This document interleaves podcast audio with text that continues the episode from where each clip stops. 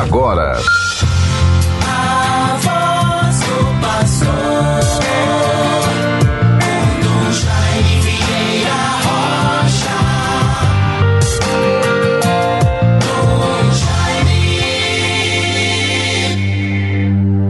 O Cristo ressuscitado dos mortos já não morre.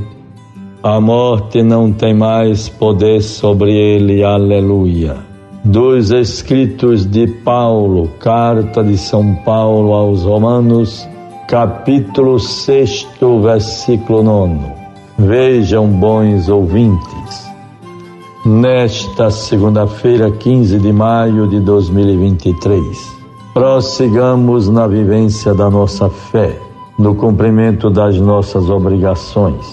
Zelemos por um espírito altivo, vencedor, com entusiasmo, encorajamento, paz, harmonia.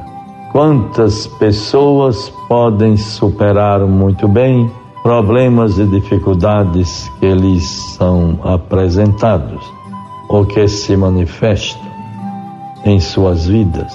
E é preciso sabedoria, entendimento, sobretudo informações, bons propósitos, coragem, e assim certamente vamos enfrentando, compreendendo, tocando a vida sob a nossa responsabilidade. Nesta liturgia de hoje, contemplamos a promessa de Jesus. Ele enviará sobre os discípulos o Espírito Santo. É a preparação que Jesus vai fazendo junto aos discípulos para esta acolhida. Mandará o defensor. Essa promessa é cumprida perenemente pelo Senhor. Celebremos com fé e dóceis ao Espírito Santo. Jesus volta para o Pai. É a próxima solenidade na liturgia da igreja, a ascensão do Senhor. Desde este domingo que os evangelhos nos apresentam Jesus preparando os discípulos para a sua volta ao Pai e o envio do Espírito Consolador.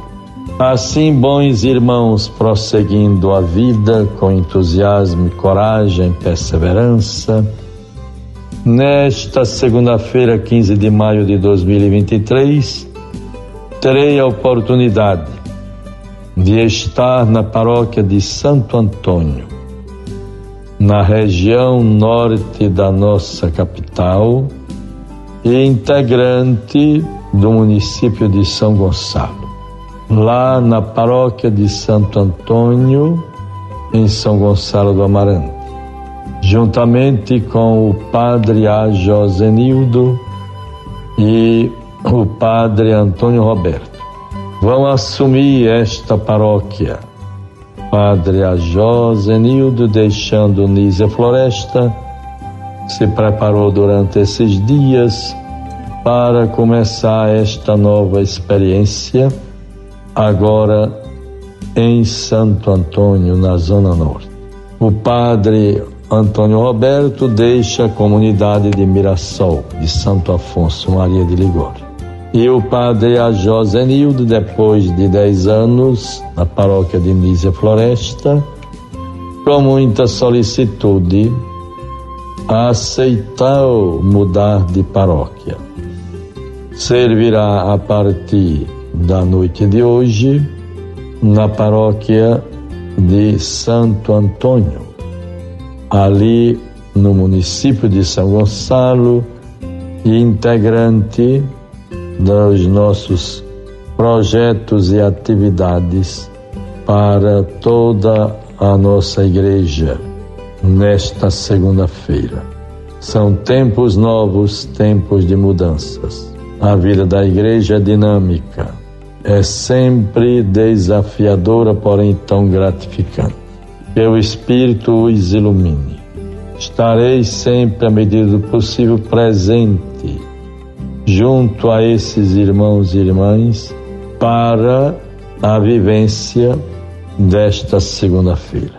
Deus os favoreça, os livre de todo mal. Vejamos o que podemos guardar da palavra de Deus para nós nesta segunda-feira.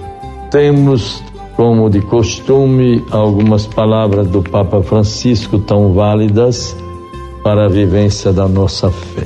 No momento solene de do Ângelus, ontem, na Praça de São Pedro, o Papa se referia, na hora do Ângelus, às leituras desse domingo que passou, a expectativa com a vinda do Espírito Santo.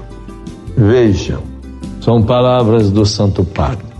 O Espírito Santo, disse Francisco, é advogado e consolador porque é um verdadeiro amigo, fiel, que não esconde nada. E o verdadeiro amigo corrige sem julgar. O verdadeiro amigo corrige sem julgar. Quantas vezes ficamos um pouco pensar, meditar, discernir se é possível, se vale a pena nos aproximarmos de um amigo e tentar ajudá-lo sobre algo que talvez seja mais difícil para ele tomar alguma decisão por si só. E aí vem a importância do amigo na vida das pessoas. Então, nós fazemos um percurso lento, gradual, contando com a ajuda, o empenho e até a proximidade de pessoas mais amigas e mais próximas daquele a quem devemos admoestar, chamar, conversar, refletir, se necessário for, sobre alguma realidade da nossa vida, carente a exigir posicionamento. E o Papa diz isto: o Espírito Santo é advogado e consolador, porque é um verdadeiro amigo, fiel que não esconde nada. E o verdadeiro amigo corrige sem julgar. O Espírito Santo quer estar conosco. Não é um hóspede de passagem que vem nos fazer uma visita de cortesia. Ele é um companheiro de vida uma presença estável, é espírito e deseja habitar em nosso coração. Invocamos o Espírito Santo, será? Rezamos a Ele com frequência? Não nos esqueçamos dele, está perto de nós, ou melhor, dentro de nós lembremos-nos de que somos filhos amados de Deus. Que Maria nos torne dóceis à voz do Espírito Santo e sensíveis à Sua presença. Adquiramos, bons ouvintes, o hábito tão saudável e tão sagrado de sempre rezarmos ao Espírito Santo de Deus. Quem se deixa guiar pelo Espírito de Deus é filho de Deus. Tenhamos uma segunda-feira tranquila, abençoada, produtiva e uma boa semana e assim vamos iniciando. Em nome do Pai, do Filho e do Espírito Santo. Amém. Você ouviu a voz do pastor com Dom Jaime Vieira Rocha.